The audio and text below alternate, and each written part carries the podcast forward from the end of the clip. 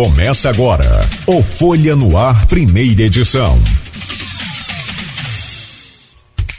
Terça-feira, 13 de setembro de 2022. Começa agora pela Folha FM 98,3, emissora do grupo Folha da Manhã de Comunicação. Mais um Folha no Ar ao vivo. Dr. Charbel Curi, que prazer recebê-lo aqui hoje pessoalmente, já né, por várias vezes tivemos a sua presença por videoconferência, mas hoje muito mais é, é gratificante e completamente diferente pessoalmente. Obrigado, seja bem-vindo sempre a essa casa, meu amigo. Bom dia, meu amigo Nogueira. Bom dia, Arnaldo. Arnaldo e eu, se a gente tivesse jogando junto nos áureos tempos lá do Auxiliador do Automóvel Clube, a gente com certeza ganharia uns bons intercolegiados aí. Seria um dream Intersalesiano. Beto, né? Bom dia, Beto. E todos os nossos telespectadores e ouvintes da Folha no Ar. É sempre bom estar com vocês aqui mais uma vez, agora presencialmente. É, obrigado pelo convite, estou à disposição para que a gente possa debater. Eu estou muito preocupado.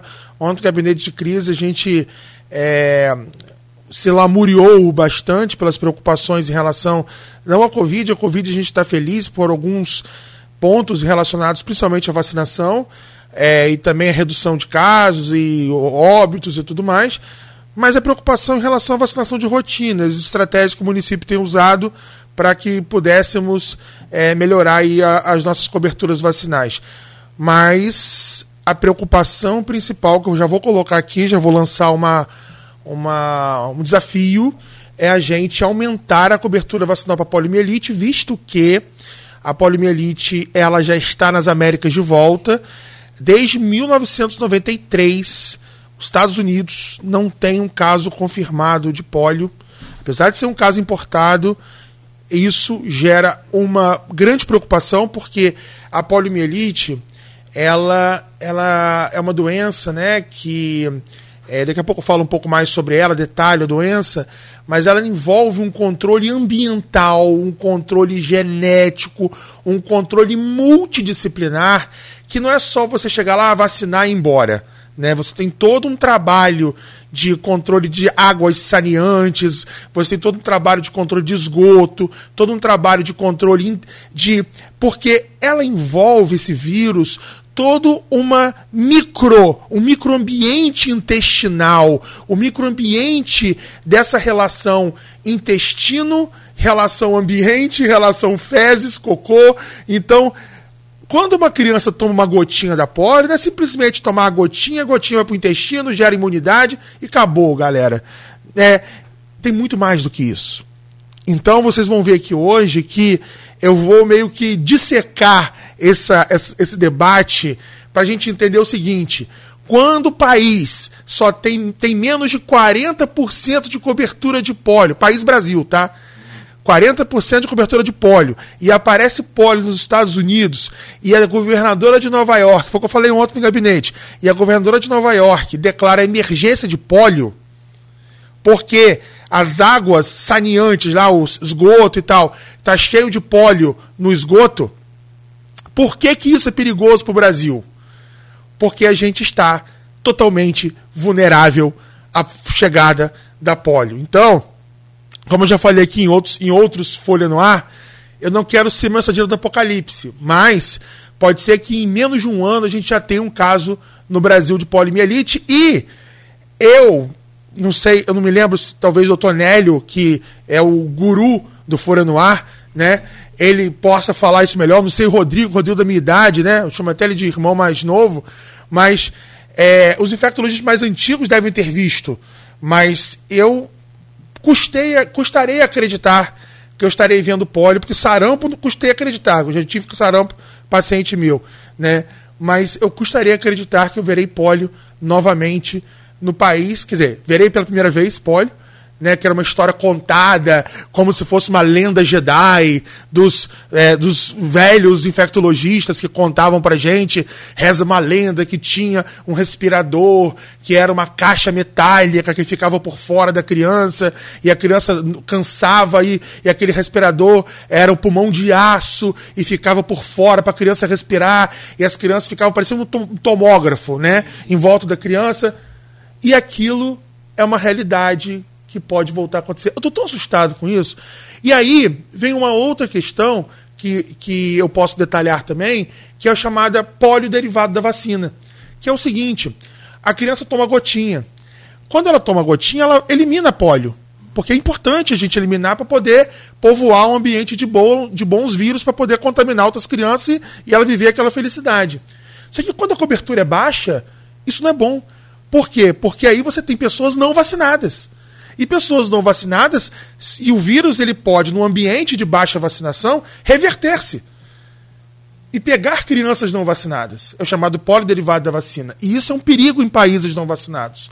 Então aqui eu faço um apelo Ministério Público, Conselho Tutelar, pessoas que regulam aí a, a, né, a garantia de direitos, vamos falar assim, né, que nos ajudem a isso. Enfim. Eu, é, não, essa coisa, a preocupação do senhor se faz é, é, é, justa neste momento, que a gente acompanha, né? a gente é pai, a gente sabe, é, e eu, com mais idade também, é, tem 51 anos, não vi, mas a gente conhece pessoas que né, têm esse problema, que tiveram, enfim.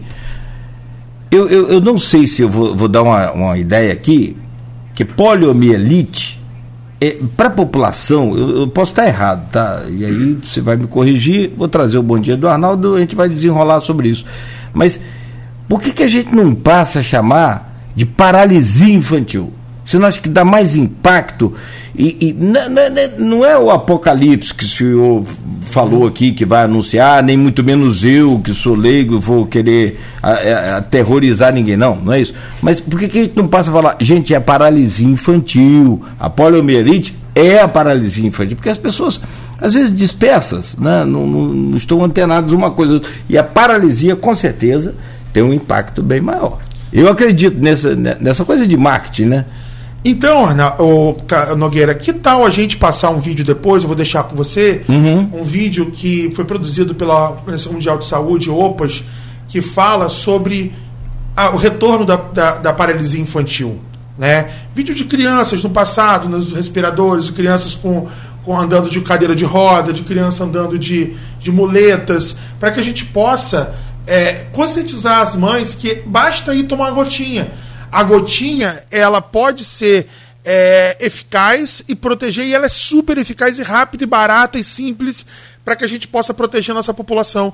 Protegendo bem, passando aí de 90% da população vacinada, a gente faz o escudo blindado do Brasil contra a entrada do, da, da, do vírus da paralisia infantil. Eu estou muito preocupado. Esse ano, se a gente não chegar pelo menos a um número bom aí de vacinados, Campos, a, a campanha está ainda baixa, mas a cobertura aumentou bastante graças a umas estratégias que o prefeito Vladimir Garotinho, com Frederico Paz, fizeram com a Secretaria de Saúde, né, com o Paulo Irano e a gente, para que a gente pudesse melhorar. Né, o Rodrigo Carneiro gosta muito desses dias festivos, é, aumentar a cobertura, porque só um dia D não funciona, tem que ter mais coisa.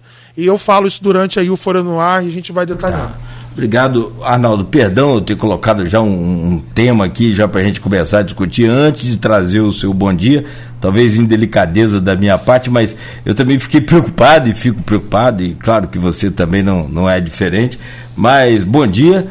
Saudade do Arnaldo. Uma semana demora a passar, rapaz. O Arnaldo é titular dessa bancada. Bom dia, né? Demora muito. Demora.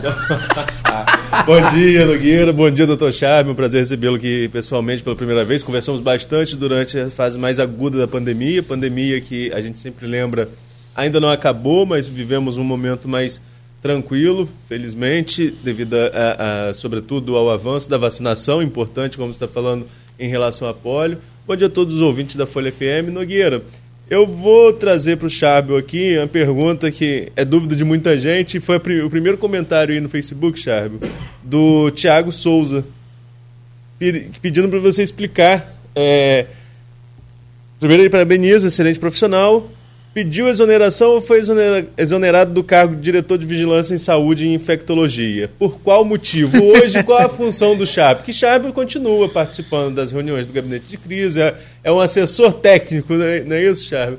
Do departamento de vigilância, mas o que aconteceu ali, então, para tirar a dúvida que é de. O Thiago trouxe aqui, mas é de muita gente? Vamos lá. Várias, várias situações, tá, Tiago? Obrigado pela pergunta. Eu estava esper esperando ser espremido já.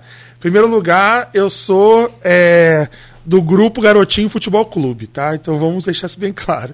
Eu sou é, amigo do Vladimir, do Frederico, e fui convidado para participar do governo e faço com o maior prazer e alegria. Entretanto, todo mundo acompanhou que 2021 foi um ano extremamente desgastante e eu estava falando até para o Nogueira antes de começar que eu tive é, muitos problemas clínicos aí, tive burnout, tive é, é, uma, uma, suspeita de infarto. Então, o meu corpo ele foi extremamente. É, ele custou quase né, um infarto para mim. Infelizmente, em abril desse ano, eu perdi o meu irmão por infarto pós-Covid. E isso chamou atenção para a minha saúde, né? E, e, a minha saúde estava sendo muito é, é, agredida, né? Por conta né, do trabalho extenuante que, que a vigilância faz. E, e principalmente 2021, que foi um ano em que todo mundo acompanhou, né? Eram pressões de todos os lados, né? Você tinha de um lado a sociedade civil, você tinha é, o comércio muito pressionado também, e por outro lado você tinha que tomar decisões difíceis, o prefeito também muito pressionado. Então, eu tive que tomar essa decisão para poder a gente é, fazer uma, é, um equilíbrio aí no corpo e na alma, né? Que eu acho importante. E foi muito bom também, porque nesse período de 2021 para 2022, o Dr. Rodrigo entrou no grupo e, e é um profissional sensacional e fez um. Começou trabalhando na atenção básica, ganhou essa experiência e está lá fazendo um bom trabalho. É, eu estou dando essa assessoria técnica como consultoria, né? E além disso, também trabalho em rede privada, não tinha consultório em campus, né? Agora eu tenho. E por ter consultório em campus e trabalhar também com, com consultoria de vacina, né, a gente não pode ter conflito de interesse. Então, por todas essas razões, é, por ser muito ético, né, a gente tem essas questões éticas, profissionais, a gente evita aí é, é, ter, ter, cargo na, na vigilância, né? Porque a vigilância é um setor extremamente sensível, porque envolve coisas de Estado, Ministério da Saúde e tudo mais.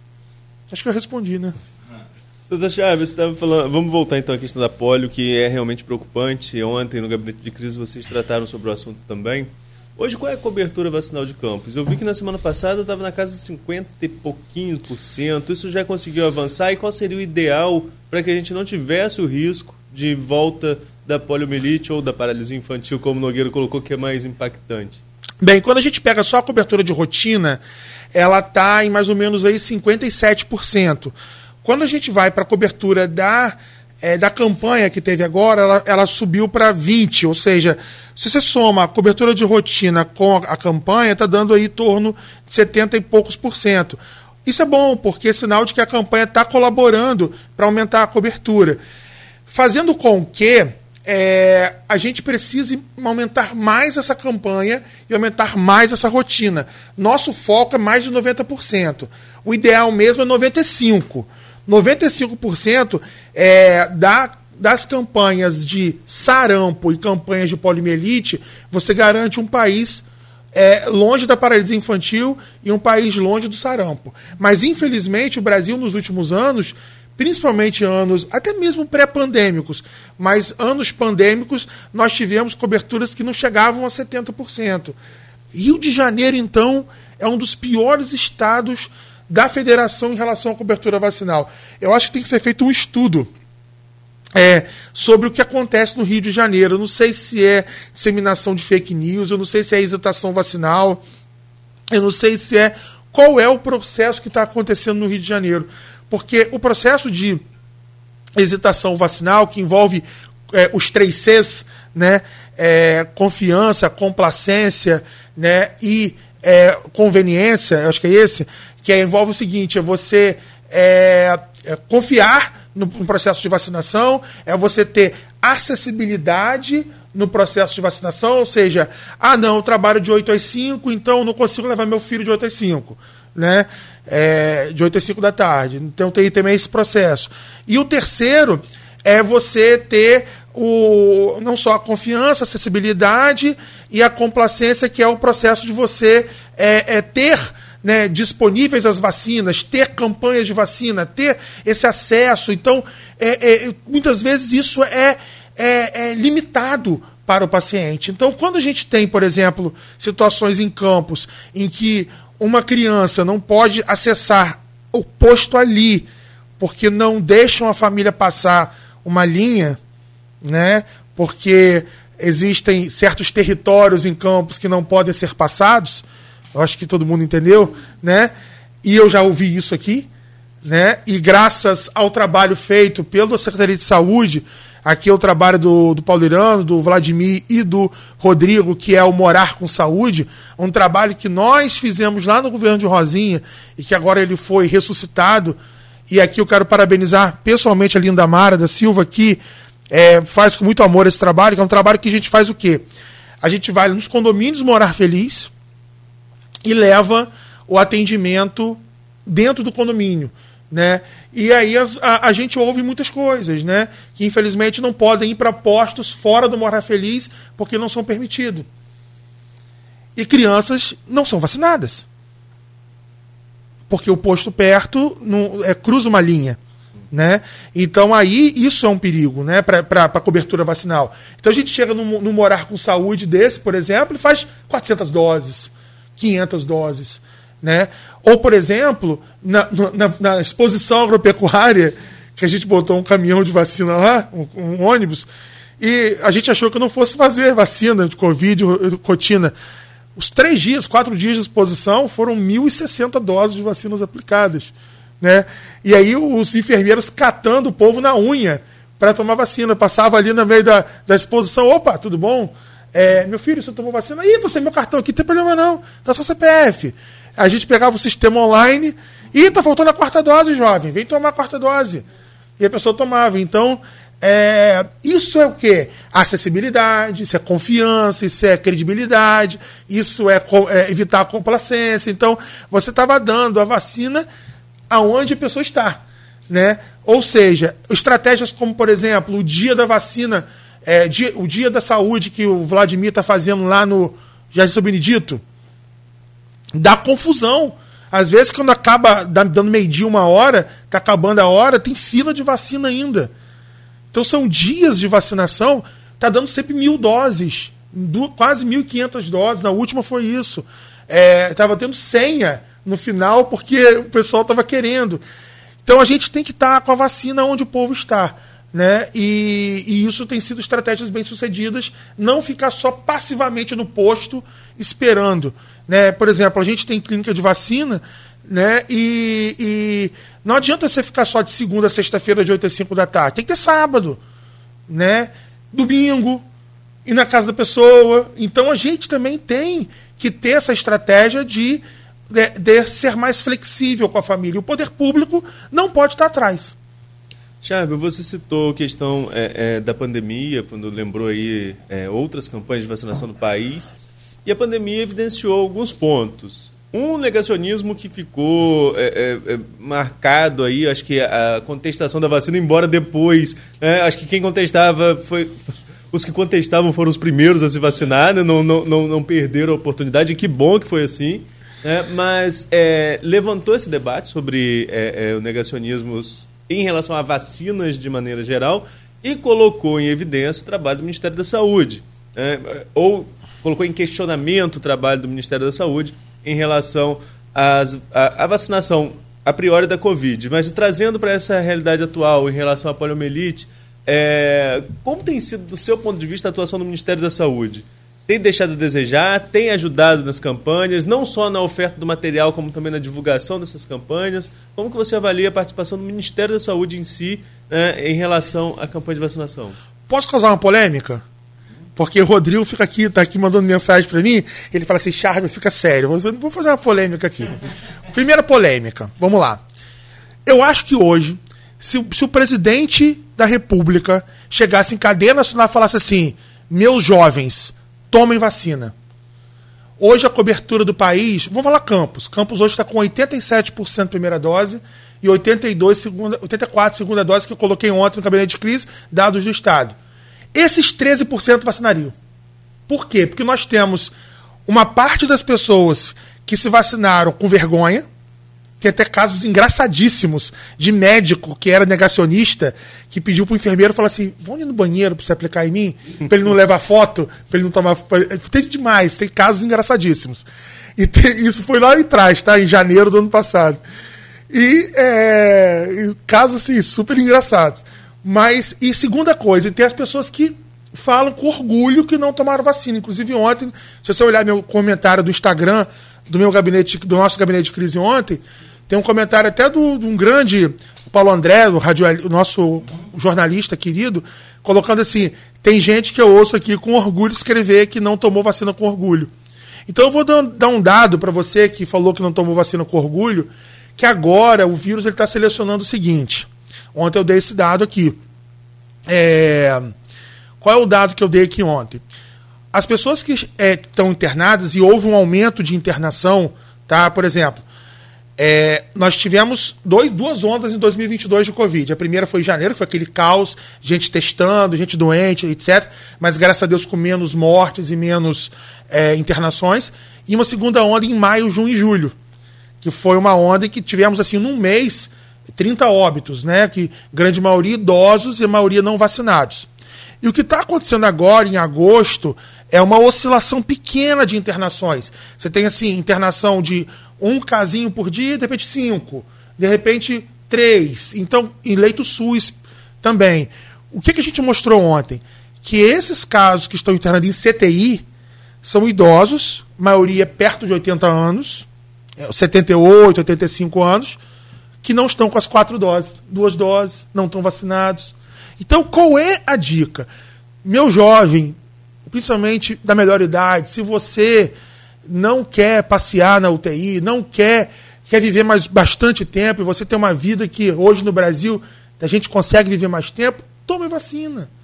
Então eu penso que se o presidente chegasse hoje, ele além de conseguir é, fazer com que mais pessoas se vacinassem, ele conseguiria furar a bolha e entrar num universo de votantes que não vão votar nele. Você não concorda comigo? Entendeu? Então eu acho que ele continua preso nessa questão política, porque o brasileiro vacina. O brasileiro gosta de vacina. Então não tem como você ir hoje contra a vacinação, porque você acaba perdendo politicamente. Minha opinião pessoal, não sou cientista político, mas eu estou falando como especialista em vacinação. Se você estivesse nos Estados Unidos, em que. É, eu até tenho um paciente que mora lá, eu tenho alguns pacientes que moram nos Estados Unidos, mas a melhor resposta foi de uma paciente minha de Houston, que ela falou assim: Charbel, em fevereiro de 2021, era uma festa nos Estados Unidos. Tá? Gente vacinando, cobertura alta. Quando chegou em 50% da população, travou. Os outros 50% não queriam mais. Se você desse barril de chope, se você desse 100 dólares. Chegou, chegou! Teve tudo. Teve tudo. Final de semana em Las Vegas. Os caras tentaram de tudo, Arnaldo. Nada funcionava. Não aumentou a cobertura porque esses outros 50% são a bolha trumpista, a bolha. Então, meio que Trump vacinou. Hum. Trump vacinou. Então seria aquela bolha de pessoas que é, não vacinam de jeito nenhum, que vocês são anti-vacina mesmo, é, de muitos anos. Justamente esse ponto, anti-vacina. Você acha que, é, como eu falei, a Covid acho que deu, revelou muito de pessoas que a gente nem esperava ouvir esse tipo de argumento. Mas existe um movimento anti-vacina, existem pessoas que negam essa, essa questão da, da, imunização, embora os números comprovem totalmente o contrário há muito tempo. Mas tem gente também que duvida, né? Diz que a Terra é plana, então assim, a gente entra num universo muito contestável. É, você acha que essa baixa cobertura das crianças agora, sobretudo da polio, já é reflexo disso ou é culpa desse período também de isolamento social, é, culpa entre aspas, desse período de isolamento social que a gente passou? São os dois processos. É, o processo de é, hesitação vacinal, que é um termo que vem é, do, do, é um termo americano, né, que é o vaccine hesitance, ele começa em 98, quando um, um cara lá da um, um indivíduo chamado Wackfeld, ele publica um artigo na, numa revista austríaca Claro que ali estava super enviesado, ele tinha dinheiro de indústria farmacêutica contra e tal. Ele foi o primeiro da campanha de vacina. dizendo que a vacina do sarampo, cachumba e rubéola, triviral, ela tinha relação com autismo. Ali, na Europa, começa toda essa apurrinhação. Então, o que aconteceu logo depois que ele lança esse artigo? Um artigo horrível. Ele foi banido como incentivo, ele perdeu o CRM dele. Ele foi completamente banido. Então, em 99, ele é banido, o artigo perde completamente a relevância, sai do, do, da revista. Depois viram que os dados eram mentirosos e tudo mais. Foram feitos milhares de estudos depois, nenhum deles foi provado. Né? Todos nós, a vida inteira, já tomamos vacina de sarampo, não houve nenhuma relação estatística. Só que convence uma mãe de que não dá. Até hoje tem gente falando isso. Olha quantos anos tem de 99 para cá, não. Né? 99 estamos falando o quê? 23 anos. Então, de lá para cá, a Europa desabou, desabaram as coberturas. E aí vieram surtos de sarampo, tudo mais. E aí, confiança nas vacinas, e aí começou um movimento na Europa e nos Estados Unidos, que é esse. É, é, é essa hesitação vacinal. E essa hesitação vacinal, ela chegou no Brasil. E hoje a indústria anti-vacina e a indústria negacionista movimenta bilhões de dólares. Eu conheço muito médico negacionista, né? É, e eles são hoje uma, um grupo né, que tem. É, é, o Rodrigo mandou mensagem aqui. Ah, abraço, Rodrigão. É, o, ele me lembrou uma coisa importante que eu vou falar aqui. Uh, o grupo hoje movimenta acho que 2,5 bilhões de dólares por ano. Que, que o grupo faz? Primeiro, eles ocupam as redes sociais. Segundo, eles disseminam informações falsas. Aí o que, que vem? Vem o Facebook, vem o YouTube, vem todos eles e quebram e derrubam. Aí eles vão e fazem outros, e fazem outros, e fazem outros. Até que você acredite que a vacina da, do, do sarampo dá autismo. Até que você acredite que a vacina da Covid tem um chip do diabo que leva você a isso. Então você vai. Qual o objetivo da China vigiar você no banheiro fazendo cocô? Eu não consigo imaginar fazendo você lá no shopping tomando sorvete. Qual, qual é o interesse da China na nossa desculpa, vida ordinária? Ele já vigiou muito mais do que a gente imagina. Muito mais. Então, é. assim, ele já ele vigia você no telefone. Ele vigia você no telefone comprando coisa no Shopee, comprando Google, coisa no Shopee. Comprando, o Google sabe mais da sua vida do que todos nós, do que a família. Pois é, entendeu? Então é, é completamente é sem sentido. Então é você se entregar a uma lógica sem sentido. Enfim. Então aí a gente trabalha o que agora? Trabalha essa, desin essa informação correta. Então qual é o trabalho que a gente tem que fazer como vacinador? O trabalho que tem que fazer é, é desconstruir, mas sem falar mal, brigar Sim. e discutir e falar a informação certa. E uma das estratégias que eu esqueci de falar, que a gente tem usado, eu queria dar. Eu tenho quanto tempo? Vai ter intervalo agora? Vamos fazer um intervalo, mas pode concluir tranquilo seu raciocínio, por então, favor. uma das estratégias que a gente tem usado, posso dar um número aqui rapidinho? É que eu dei um outro gabinete de crise, é que para vencer isso, uma das estratégias para aumentar a cobertura é vacinação na escola, que é o Saúde na Escola, que eu quero parabenizar o secretário Marcelo Feres, sensacional, tá? Que não é porque ele é só meu amigo, não, mas porque ele é extremamente competência, competente, que é o trabalho que eles têm feito na escola. Primeiro, porque ele abriu a escola para a vacinação. Segundo, porque ele tem uma equipe de saúde na escola, que era a Kátia, e a Kátia está com ele agora, né, que tem feito um trabalho excepcional com o João Paulo. A saúde na escola, que no passado, na época lá de Rosinha, a gente fazia vacina e tal, voltamos a fazer isso junto com todo o trabalho que eles fazem belíssimo lá. Então, vou dar uns dados aqui. Em março, nós começamos a fazer vacinação de criança de Covid na escola. Porque as mães reclamavam, com razão, que iam para o posto, chegavam lá, tinha muita fila de criança e tal. Só de março a julho, nós vacinamos 99 escolas e 7.183 doses de Covid em criança e 450 profissionais. Em rotina, rotina, Rodrigo, já subsecretário, abriu uma vacinação de rotina na escola. São duas equipes diariamente nas escolas de campus.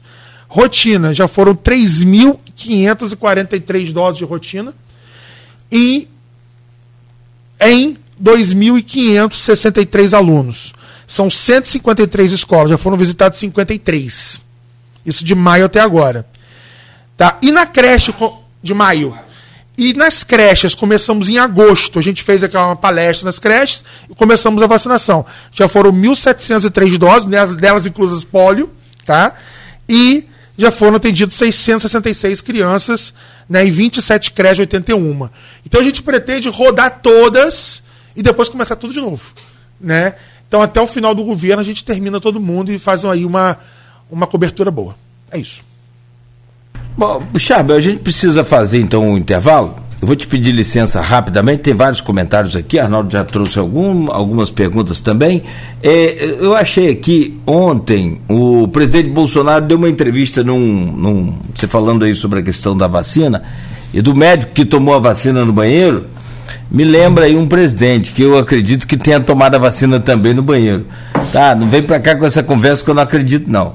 Ele disse que no, durante um podcast para jovens cristãos, é, abre aspas, dei uma aloprada sim, perdi a linha, declarou o chefe do executivo. Eu sou o chefe da nação, sei disso. Lamento o que eu falei, não falaria de novo. Você pode ver que de, de um ano para cá, meu comportamento mudou.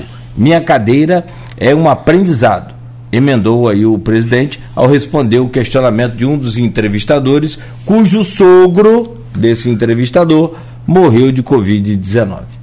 Então, é, não é que ele já está apelando e está tá dizendo que é, talvez seja uma estratégia até para conquistar voto, como você disse mais cedo também, mas já é um sinal de que a coisa não caminhou bem e que a importância da declaração dele para esses que o seguem orgulhosamente, né, pode cair, igual o Trump fez. Hoje defende a vacina e já tomou a vacina também. Bom, são oito horas. Então por isso que eu falo, por que seguir o líder? Líder, sinceramente, com toda a, a, o respeito a todas as eu religiões, não, eu, o meu líder é Jesus. Eu né? não vi o canal livre de domingo, até passei por ele tava, e vi que era o Queiroga entrevistado, mas estava fora da cidade, acabei trocando de canal, enfim, não assisti o canal livre. Mas o Maurício Batista está falando aqui, pelo que eu entendi, Maurício Batista, nosso comentarista número um, pelo que eu entendi, que o Queiroga, ao Canal Livre, afirmou que o presidente não tomou a vacina e foi uma decisão dele. Né? Uhum. É, o problema, não só o presidente, como qualquer outro líder político, tivemos casos na região, é, o problema é que quando um líder político expõe que não, que não tomou a vacina, ele coloca é, os seus liderados, como você mesmo colocou aí, numa intenção de fazer o mesmo. É. E aí gera um problema sem fim, que são esses, essa baixa cobertura que a gente está falando aqui. E quando a gente fala de Covid, a situação está bem melhor do que a outra, outras é, campanhas de vacinação. Tomara né, que a gente consiga reverter isso e o Brasil volte a ser exemplo para o mundo inteiro na cobertura vacinal. Mas vamos falar mais sobre isso com o Charbel daqui a pouco. Próximo bloco. Você continue ligado, continue aí é, conectado também com os nossos canais, tanto Face, YouTube Instagram. E a gente volta em instantes conversando com o Charbel Cury, hoje com Arnaldo Neto na bancada. Programa hoje com o Arnaldo Neto na bancada. Estamos conversando com o Charbel Cury responsável técnico pelo Departamento de Vigilância em Saúde de Campos. Eu volto com você, Arnaldo, por favor.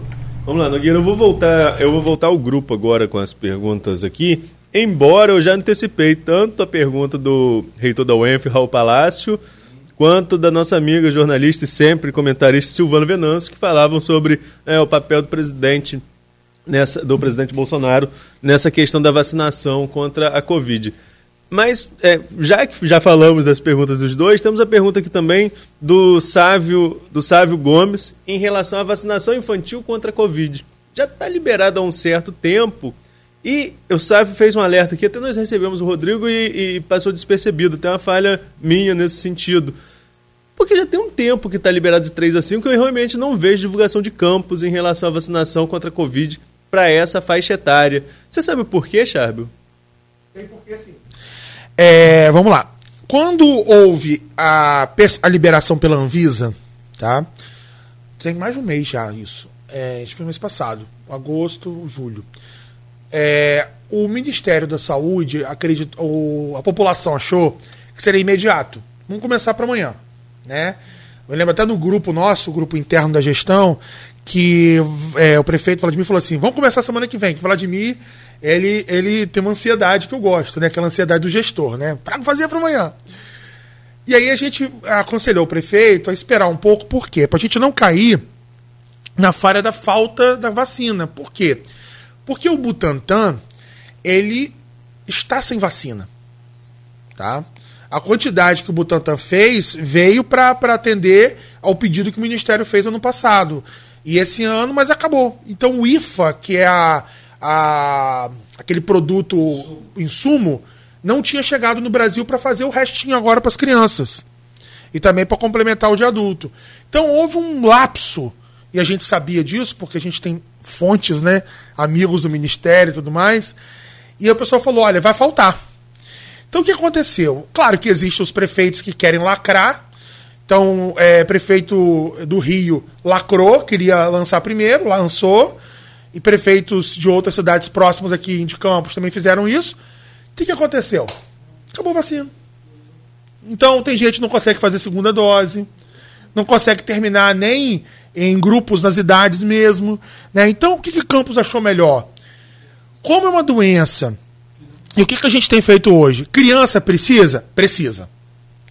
Mas precisa tomar dentro de uma cobertura em que eu prefiro que você fale mal de mim porque eu demorei um mês para fazer, do que você fale mal de mim porque eu não tive vacina para te dar. Tá? Então, é, a gente está aguardando, né? Assim que a gente chegar a vacina, vai chegar a qualquer momento, porque o Ministério lançou a nota técnica, acho que tem uma semana agora, e assim que ele lança a nota técnica, a vacina já vai chegar. Então, a qualquer momento o Rodrigo vai anunciar, inclusive ele mandou um abraço para você e para vocês dois, um abraço tá? Pra ele também. Rodrigo Carneiro, que está lá a, atento ouvindo a entrevista. E vou fazer um anúncio aqui que ele pediu para fazer, que é sobre a porta, daqui a pouco eu vou fazer um anúncio importante. E, e, sobre isso, voltando a essa, essa, discussão, eu acho que a criança tem que tomar vacina. Vou explicar por quê. Eu tenho consultório particular de infectologia. A quantidade de crianças que chegam no meu consultório, que é lá no Plínio Bacelar Vacina, por conta de pós-Covid, tá absurdo. Era a minha pergunta de agora. Tá Qual tá o número de, de casos Inclusive, em crianças? hoje eu quero dizer para você o seguinte: o pós-Covid é pior do que o Covid. Eu falei isso ontem, em criança também. Tá? Porque o pós-Covid de criança é o seguinte: vamos lá. Vamos fazer, vamos fazer a história que o papai e a mamãe que está me ouvindo vai dizer assim: hum, já ouvi isso aqui. Janeiro, fevereiro entrou na creche. Março tomou antibiótico. Abril tomou antibiótico. Maio teve Covid. É, junho, julho e agosto tá doente direto, chiando, febre que não passa, gânglio. E aí? E aí, várias revistas estão falando do pós-Covid em adultos e crianças. Por várias teorias. Você sabe que eu sou um cara que leio Marvel, leio DC, e leio Star Wars. E o que se mais fala em Marvel, DC e Star Wars é teoria. Então hoje, quando eu vou falar com alguma mãe que eu atendo, eu falo assim: conta a história. Aí aquela velha, a história que mais se repete no consultório é: a criança me procura por quê? Muito doente. Doutor, eu, é, eu, a creche que eu pago do meu, do meu filho é a creche igual academia. Eu pago para não ir. Eu vou com meu filho de uma semana, faltam duas semanas. Igual a gente vai na academia, isso, paga pra não ir. Então eu falei, ótimo, essa definição foi ótima que a mamãe me falou. academia do filho é a creche. Então como é que eu faço para reverter isso? Então vamos à teoria. Vamos lá. São várias, tá? Então permita-me aqui alguns minutos. Vamos lá? Tem uma explicação técnica. Primeira questão as crianças ficaram anos em, dois anos em casa. Com isso, elas perderam o contato frequente com vírus e bactérias. Isso criou um termo chamado débito imune. Débito imune é a falta de contato frequente com vírus e bactérias. Isso deixa o linfócito dela e os macrófagos e, os, e, os, e as, as, as é, células de defesa, né, os leucócitos, meio que é, descansando, dormindo, né? Aí essa criança faz o quê? Chega em janeiro ou final do ano 2021, encontra com o vírus da gripe, daquela epidemia que teve em dezembro, Sim. no verão. Primeira porrada. Chega em janeiro, fevereiro, mais pancada porque ela entra na creche. Aí pancada atrás de pancada, febre antibiótico, febre antibiótico, febre antibiótico. Só que a gente sabe que antibiótico baixa imunidade, porque ele destrói bactérias do bem no intestino. E bactérias do bem do intestino, hoje são o que a gente chama de eixo intestino-cérebro, que elas regulam a imunidade, que são as bactérias do bem que ficam no, no, no, no intestino. Então, quando você usa antibiótico demais, a imunidade cai. Então, você faz o quê? Um mecanismo de contracorrente. No meio do caminho entra a Covid. Aí a Covid cria a teoria final, que é reduzir mais a imunidade, ativar mecanismos de microcoágulos e reativar vírus dormindo, que são vírus latentes, como Epstein-Barr vírus, herpes vírus e outros vírus. Entendeu a situação grave? Então hoje, o que eu mais tenho é criança doente há seis meses. Como reverter isso? Primeiro, protocolos para usar menos antibiótico, porque quanto menos antibiótico, se ela ficar um mês sem usar antibiótico, dois meses ela recupera a imunidade intestinal. Segundo, vacinas que existem para complementar a proteção do SUS, como pneumo 13, pneumo 23, que a gente tem não só no SUS, mas também lá no CRI, lá no Centro de Referência, na, na própria Secretaria de Saúde. Medicamentos de imunidade, que a gente pode manipular, investigar. E suporte para essa criança. E protocolo para evitar que ela fique usando antibiótico. Então a gente tem que fazer isso tudo. E assim, de vez em quando, ou de vez em sempre, a gente tem um problema. Por exemplo, estou com uma criança com doença reumática, aberta pós-Covid, no Rio de Janeiro. Eu estou com outra que teve Covid com 3 anos de idade, que evoluiu para uma, uma lesão, uma miosite, uma, infec uma infecção no músculo, que hoje ela tem uma só enzima do músculo 15 mil de enzima, da, da, da elevação da enzima, onde o normal é 300. Ou seja, e tem a gente que acha que criança não tem nada e recomenda não vacinar. É porque não é o filho dele. Porque se fosse o filho dele pagando 900 reais uma consulta com uma reumatologista no Rio de Janeiro, ele ia perceber. Uhum. Pronto, falei. Posso dar um exemplo aqui, clássico dessa coisa de confinamento? Gente, é, é, é pode ser até. Não é comparação, é, é um exemplo. Quem já comeu galinha da roça aí? Todo mundo? Adoro. Qual a, a textura. Prefeito também gosta. Oi? Prefeito Vladimir adora. Oh, mas é um espetáculo, né, Arnaldo? Aqui, qual a textura, qual a, a, a, a força, a, a, a resistência dos ossos da galinha da roça? Duro. Em relação à galinha de granja. É mais duro, né? Gente, você corta um peito de galinha de granja com, com, com a faca, com osso e tudo. Tenta cortar um da, de galinha da roça. É, é, é, é confinamento e solto. É assim, não é comparação, é um exemplo do que é esse confinamento que nós vivemos. Eu tenho neta com, com, com vai fazer três anos. Tem problemas sérios com relação a esse confinamento. Né, de dicção, de outras coisas, mas graças a Deus a saúde vai bem porque se vacina dentro da, da polio já tomou, tudo né, normal. Eu só queria perguntar uma coisa ao senhor com relação ao. É, e fechar essa coisa de criança, ou se Arnaldo quiser adiantar outro assunto, é, ainda de criança. O número de casos de crianças com Covid em campos, como é que é esse controle? O senhor falou do pós-Covid, né? Então, consequentemente, teve Covid. O número de casos em criança é, é muito subnotificado subnotificado pelas três razões. Vamos lá? Primeira razão, porque as crianças são muitas vezes subclínicas ou assintomáticas, tá? Segunda razão, porque a mãe e o pai têm Covid, fazem o teste, fala assim: ah, não faz meu filho não, preciso botar o negócio no nariz do menino lá, o suave, vai machucar o menino. Então, eles evitam. Aí você pergunta assim: se o filho teve Covid? Ah, doutor, com certeza teve. Porque a gente teve, o menino ficou tossindo, ficou com catarro, então teve. E aí tem uma teoria, mais uma teoria, tá? Hoje a gente vai falar de teoria. Que persistência viral. Aquelas crianças que você aparentemente acha que não tiveram coisa grave, eles ficam persistindo o vírus por um tempo, entendeu? E, e a imunidade fica um pouco abatida. Né? E isso impacta com entrada na creche, baixa imunidade, persistência de Covid e outras viroses que voltaram. Viroses de bronquiolite, viroses de adenovírus, que causa aquela hepatite misteriosa. E aí começa. Assim, para o infectologista, né? Isso é um, é, é, é um mundo de vírus que o virologista acha é, isso um ambiente perigosíssimo, né? É, por quê? Porque você tem ali um gatilho para a entrada de uma coisa que eu não posso nem falar o nome, que muita mãe não gosta de ouvir, né? Que é um nome perigoso, chamado meningite. Por quê? É, o ambiente de baixa imunidade na nasofaringe é um ambiente propício para os meningococos ficarem ali se criando, esperando o momento certo.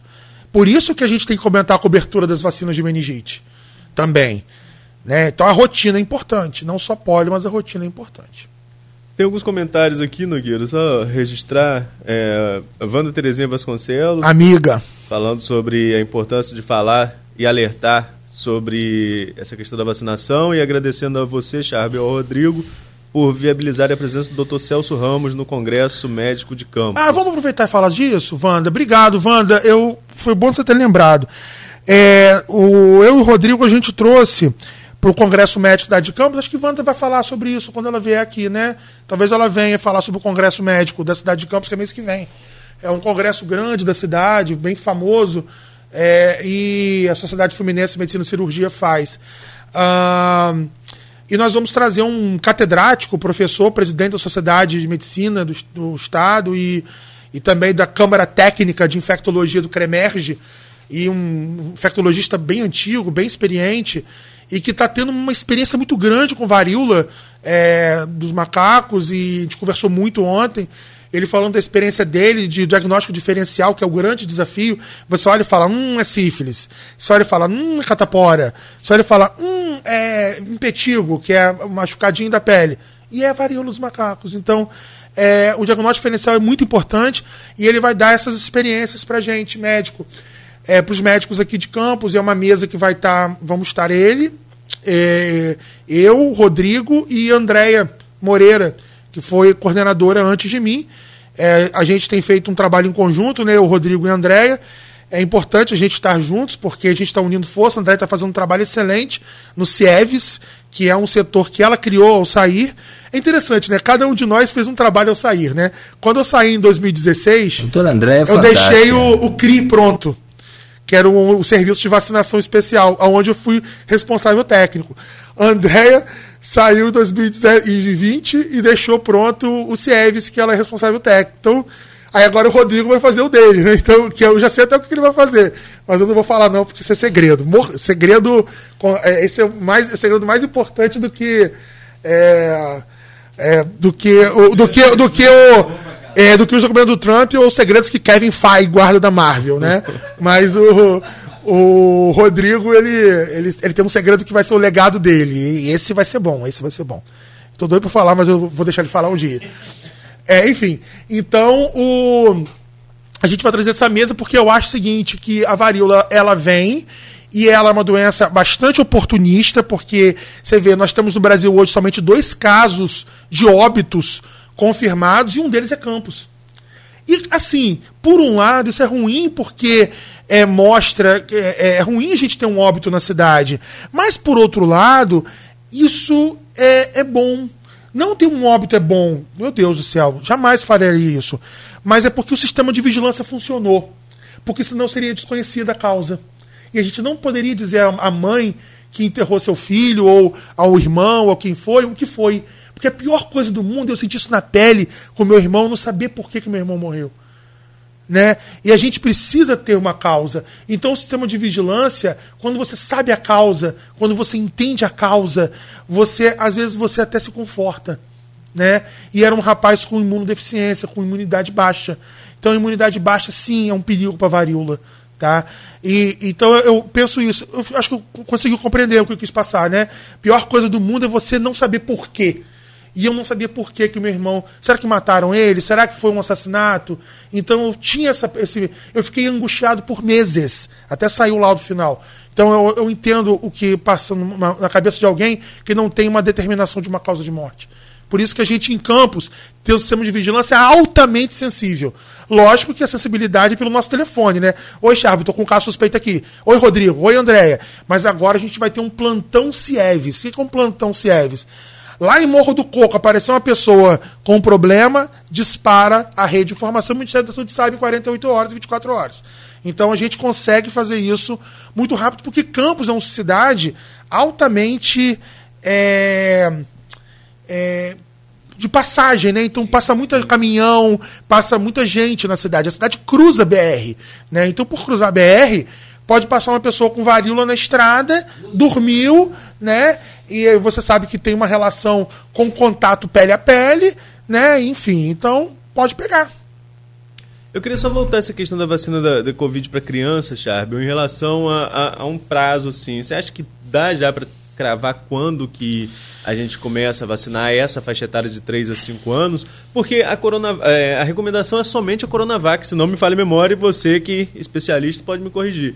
E hoje, para outra as outras faixas etárias, já consegue fazer uma vacinação ali, digamos que híbrida, né? É. Você, quem, quem toma o primeiro Coronavac pode tomar outra, outra, outro imunizante. Então, assim, em tese, Coronavac hoje estaria dedicado exclusivamente à criança, mas tem número para isso? Vamos lá. Eu vou. Rodrigo acabou de me falar que ainda não chegou em campos a vacina, mas assim, é, eu gosto das perguntas. Está parecido, sabe com quem? Com. Com, a, com o, o é, Aloysio, que Aloysio fazia meu cravar data, né? Lembra disso no passado? Fazia eu cravar data. Verdade. Mas o considerando, eu estou olhando aqui a nota técnica, que a nota técnica do Ministério, ela veio para gente é, agora no início desse, do final de agosto, né? Então, nota técnica vacinas Covid-19. Então, essa nota técnica, eu acho que é essa aqui, do dia 20. É, nota, nota técnica de Covid. Então, essas vacinas de Covid, sei que eu vou guardando as notas técnicas todas, uso pediátrico, 3 a 5 anos. Eu vou achá-la aqui. Então, quando elas chegam né, pra gente, quando o Ministério da Saúde lança a nota técnica, é, ela geralmente, ó, deixa eu ver que data essa aqui. Chegou aqui pra gente. Ah, vamos ver aqui. É, final de agosto. Então, quando é final de agosto assim, eu acho que é setembro. Então, aqui, esse mês de setembro, chegando a vacina, a gente faz o calendário porque são poucas faixas, Arnaldo. É três anos, quatro anos. anos. É. E cinco anos porque já está fazendo mesmo a Pfizer. Agora, outras vacinas podem ser feitas também. Se o Ministério aprovar a Pfizer, ela já está sendo liberada acima de seis meses em alguns lugares, né? Então, a Moderna acima de seis meses né? Então não tem problema nenhum. Agora, a AstraZeneca e Janssen acima de 18 anos, porque vacina de vetor viral a gente não faz abaixo de 18 anos. Charbel, você chegou a citar, e eu não sei, Nogueira, se a gente vai algum intervalo agora, se a gente prossegue. Tem, dá mais uma? Ou quer emendar o assunto para o bloco anterior, o bloco posterior com a varíola dos é, macacos? É, dos macacos, acho que a gente precisa falar um pouco Aí é mais. Aí é mais sobre, extenso, né? É. é. A gente precisa falar um pouco mais sobre, Charme. Eu queria ouvir, já fazendo um gancho para o próximo bloco. Nós temos cinco casos, né? Cinco casos confirmados, entre eles um óbito que você citou recentemente. É, eu queria saber procedimento, sobretudo, como que as pessoas devem é, ficar, ficar, alertas, mas eu acho que a gente pode deixar então, Nogueira, Deixa o gancho então, pode pra, ser, Chábia. À vontade, tá. à vontade. Então, a vacina para 3 a 5 anos, depende do Ministério enviar, chegando começa a aplicar. É. Porque a nossa quantidade está assim, tipo, mil doses para poder fazer nos adultos. 100%. Então, não, mil, não, das crianças. Se a criança chegou a vacina, a gente lança o calendário que vai ser de um dia para o outro, entendeu? A previsão que você falou da chegada é. Eu acho que é setembro, porque se chega no final de agosto agora... a nota técnica, setembro a gente faz a aplicação. Então chegou na cidade a vacina para criança, Hoje a gente é dia já 13. no dia seguinte. É. Eu acho que até o final do mês a gente já está fazendo. Entendeu? Perfeito, tá bom. E vai levar também na escola, tá? Vamos levar nas creches Quantas também. Quantas crianças tem nessa faixa? Tem ideia? Não, tem, tem ideia. Cada faixa etária são 7.500 crianças. Então a gente está falando de 15 a... mil crianças. 3, 4, É, porque são só duas faixas, né? 3 e 4, porque 5 é. já está vacinando com Pfizer. Perfeito. Tá? Bom, então são 8 horas e 39 minutos. Esse bloco é, é um bloquinho, tá? Bem pequenininho. A gente vai é, mesmo com todas as propagandas políticas aí, a gente faz uma pausa bem rápida e volta já com o Folha no Ar, ao vivo aqui pela Folha FM e também nas nossas redes sociais. Arnaldo, você já deixou um, um, uma pegada, um fio, um gancho aí para o, o, esse bloco? Mas se você puder refazer essa pergunta e, e colocar a coisa de forma é, também mais detalhada, eu peço a gentileza você de abrir esse bloco. Vamos lá, Nogueira, vamos direto, Charbel. É, Barulho dos Macacos chegou a Campos, né? Falávamos sobre isso nas, nas nossas últimas entrevistas com especialistas na área, assim como você. E chegou e já trouxe logo um óbito para Campos, o segundo no país. Hoje, qual é o quadro da varíola dos macacos em Campos? E uma grande preocupação. É, eu lembro que desses casos aí, dois foram internados, um é esse que veio a óbito. Então, quando você está internado, você tem um controle desse paciente. E os pacientes em vigilância domiciliar, como que funciona esse acompanhamento e também de seus contactantes, que podem ter risco de desenvolver também, é, de serem é, infectados pelo vírus? Olha, é, Arnaldo, eu não sei quanto tempo eu tenho, eu queria aproveitar essas perguntas, porque eu acho muito importante essa informação de saúde pública mostrar para vocês um pouco de como é a doença, depois de como a gente diagnostica, como é que é acompanhado esse paciente, tá? E aonde ele pode fazer o diagnóstico, tá bom? E o segmento. Primeiro lugar, a varíola dos macacos é um monkeypox, né? Que é um diagnóstico que é uma doença que é uma. Ele é primo da varíola humana, que foi erradicada do mundo aí na década de 80, né? 79 para 80. E ele é um poxivírus, né? Ele é muito comum na África, mas a gente sabe que por conta das viagens, da alta taxa de pessoas circulando, ele apareceu no Reino Unido é, em maio desse ano e começou aí a, trans, a sua transmissão né, de pessoa a pessoa. E ele tem uma taxa de transmissão diferente do Covid, porque o Covid é transmissão respiratória, altamente transmissível, e ele é transmitido mais por contato íntimo, né? Pele a pele, abraço, contato com, com roupa contaminada, roupa de cama contaminada. Por isso é importante ter muito cuidado no descarte das roupas de um paciente doente, né? no contato das pessoas doentes. E aí, como é que se manifesta? Né? O período de incubação é longo, de 6 a 15 dias, né? E quando você é, você está ainda incubado, né, tendo contato com o vírus, mas não manifestado, você não está transmitindo. E como é que você se manifesta? Bem, em primeiro lugar, você tem febre, você tem gânglios, que são aquelas ínguas, né? Você tem o aparecimento de lesõezinhas, que são bolinhas, tipo queimadura de cigarro, e elas são umbilicadas com uma pontinha preta né? Mas o que marca mesmo a varíola monkeypox, que tem feito o diagnóstico diferencial, é o aparecimento na, na, na região genital. Aparece no rosto, tá? Aparece uma, em volta uma, uma parte vermelha também, mas o aparecimento genital, pênis, na região ali genital, é o que marca a varíola. Tá? Então, atenção todos que estiverem assistindo a gente, o que tem marcado bastante a varíola monkeypox é o aparecimento de lesões em mucosa na região peniana, região vaginal e perivaginal. Importante destacar para vocês que os principais diagnósticos são então febre, dor de cabeça, gânglios, né, prurido, que é a coceira na região, né, e essa é, e esse machucadinho, né? Parecido uma, uma queimadura de cigarro, que confunde com tudo, né? Pode confundir com catapora, confundir com sífilis, confundir com uma série de lesões, e é importante você fazer o diagnóstico diferencial.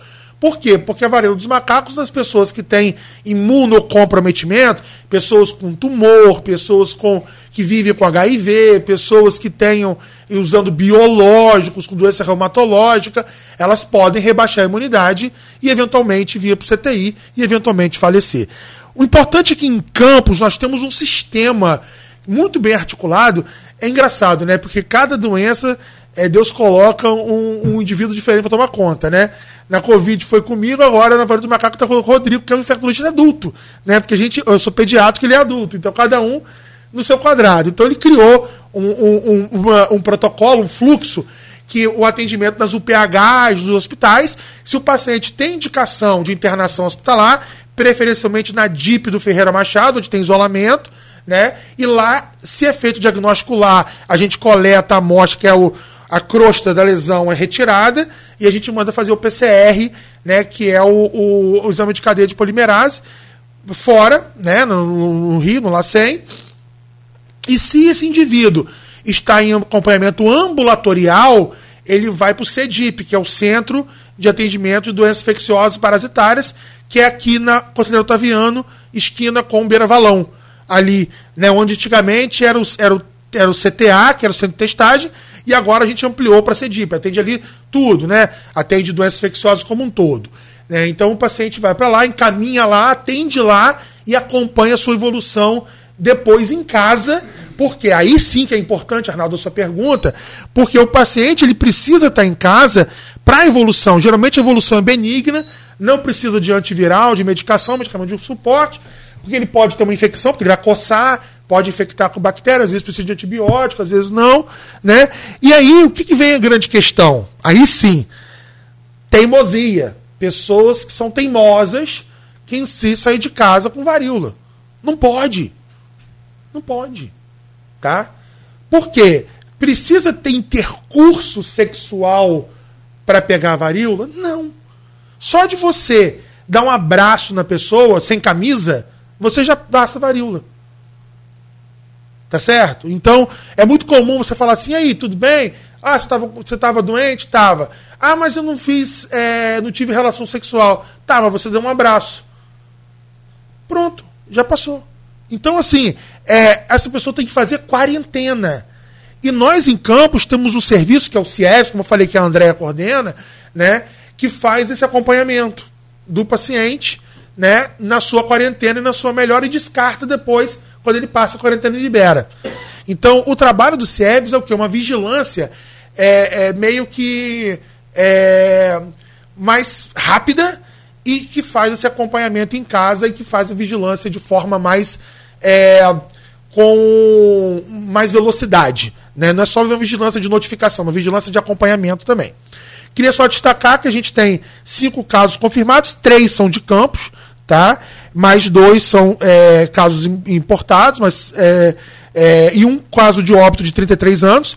Dos cinco casos, são quatro homens, uma mulher. Idade varia de 21 a 49 anos. Então, a idade é mais a, a, a da idade de 21 a 49 anos. Temos quatro suspeitos. E aí sim, tem um neném suspeito de 10 meses, tá? Mostrando para vocês que não tem essa relação com é, pro, sexo, né? Pode ter também contato pele a pele. É, então vai até 42 anos é suspeito. São três homens e uma mulher. E já foram descartados 12 casos. Aí por conta de varicela, catapora, sífilis e tudo mais.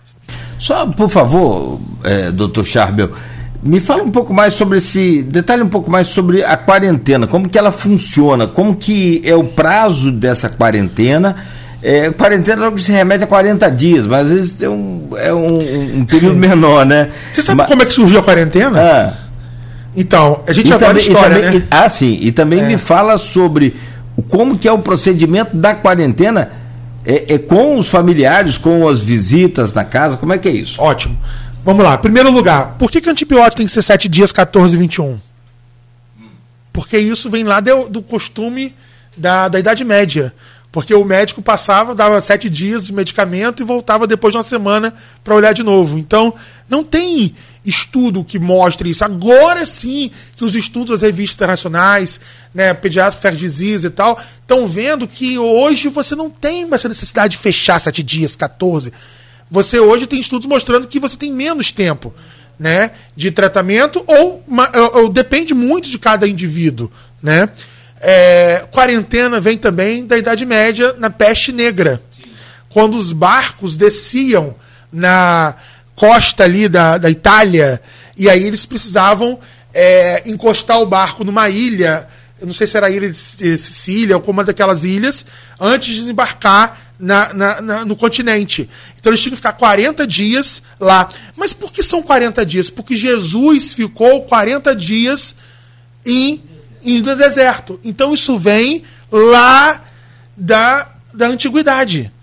Então eles usaram esse termo quarentena pelo jejum, que Jesus ficou 40 dias, e depois usaram isso para doenças infecciosas. Só que hoje, por conta das doenças infecciosas hoje serem muito de transmissão e de incubação muito curta, hoje uma viagem de avião dura 12 horas, 8 horas. Não dá para você fazer quarentena em viagem mais. Porque antigamente fazia um, navio durava um mês indo de um país para outro. Meus antecedentes vieram do Líbano, saíram do Líbano lá num mês, voltaram, chegaram um mês depois no, no Rio de Janeiro. Até lá já dá para você saber uma doença ou outra, né? Mas agora não, agora você já chega em incubação ainda. Por isso que a Covid disseminou, por isso que varíola dos macacos disseminou, e vão disseminar outras doenças, teremos muitas outras ainda. Né? Mas sim, em casa, o que, que a gente precisa fazer? Vamos lá. Quem está cuidando tem que estar tá de máscara, tem que usar é, luvas, e o indivíduo monitorizado tem que ficar 21 dias em monitoramento até as lesões sumirem, né? E 21 dias em monitoramento de transmissão. Tá? Usou a luva, pode jogar a luva fora tá? Lá, a roupa não precisa ser descartada, a roupa de cama e tal, pode ser lavada com solução com água sanitária, tá? Com hipoclorito. Ferver, água fervendo. Pode também ser água fervida. Tem algumas máquinas agora que são água quente, né? Então ele pode usar a máquina com água quente, tá? Lavar a mão com água e sabão. Então o cuidador pode usar máscara, usar luva, tá? E depois descartar a luva e, de preferência, um único cuidador para o paciente.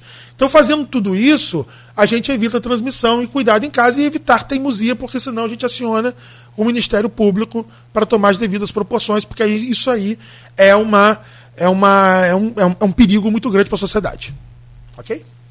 Agora, essa questão do, do, contactante, que acho que é um pouco mais difícil, né, Chave? Porque você vai, tem que fazer uma cobertura, tem que fazer um acompanhamento do paciente que está confirmado como infectado, descobrir com quem ele teve contato e ir atrás disso. Você chegou a falar na sua resposta que dois casos foram importados e três de campos. Então já, a gente pode afirmar que o vírus já circula na cidade, há é, contaminação local? Eu acho que sim, Arnaldo, porque depois desse primeiro caso, né, a gente já tem mais dois casos da cidade, são dois casos de fora, né? Então, assim, eu acredito que por ser uma doença já disseminada no Brasil, com 6 mil casos do Brasil, né? E eu acho que não, eu não tenho dúvida que, que já está disseminada no país inteiro. Campos não é diferente. Campos é você vê, o primeiro caso de Delta foi em Campos. Né? Então eu não tenho dúvida que Campos é uma cidade sempre aberta às transmissões por conta dessa facilidade. A gente não é, a gente não é uma cidade como é, Santa Maria Madalena, que tem uma entrada e uma saída. Né? Infelizmente não temos. E em relação à questão da, de vacinação, muito se fala disso, né? Você mesmo citou, a varíola humana foi erradicada nos anos final dos anos 70, nos anos 80, devido a um, um processo de vacinação e que era bem diferente dessa, não tinha essa de, de, não querer, não, né? Era na pistola, né? Então, assim, pistola. ia lá e tinha que vacinar todo mundo e deu certo.